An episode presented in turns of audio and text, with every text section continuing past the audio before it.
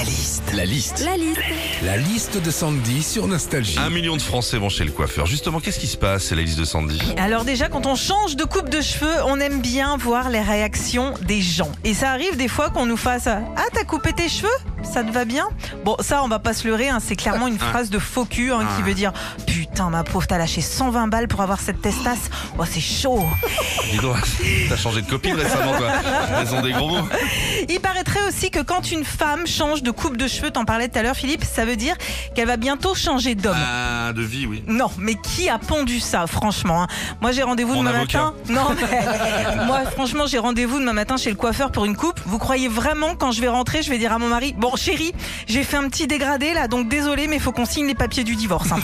Quand on change de coupe de cheveux aussi, là, je parle en tant que femme, très souvent, messieurs, vous ne le remarquez pas. Mais bon, après, euh, ça nous fait quand même un point commun. Hein. Bah, bah, ouais, nous non plus, on remarque pas quand vous avez fait le ménage. Enfin, on peut changer de coupe de cheveux, mais aussi de couleur de cheveux. Et les couleurs tendances pour les femmes cette année, c'est le blonde et le brune. hein. C'est un mélange de brune et de blonde. Euh, c'est nouveau, hein, ce qui veut donc dire que si Lio veut être dans l'air du temps aujourd'hui, il faut qu'elle chante ça.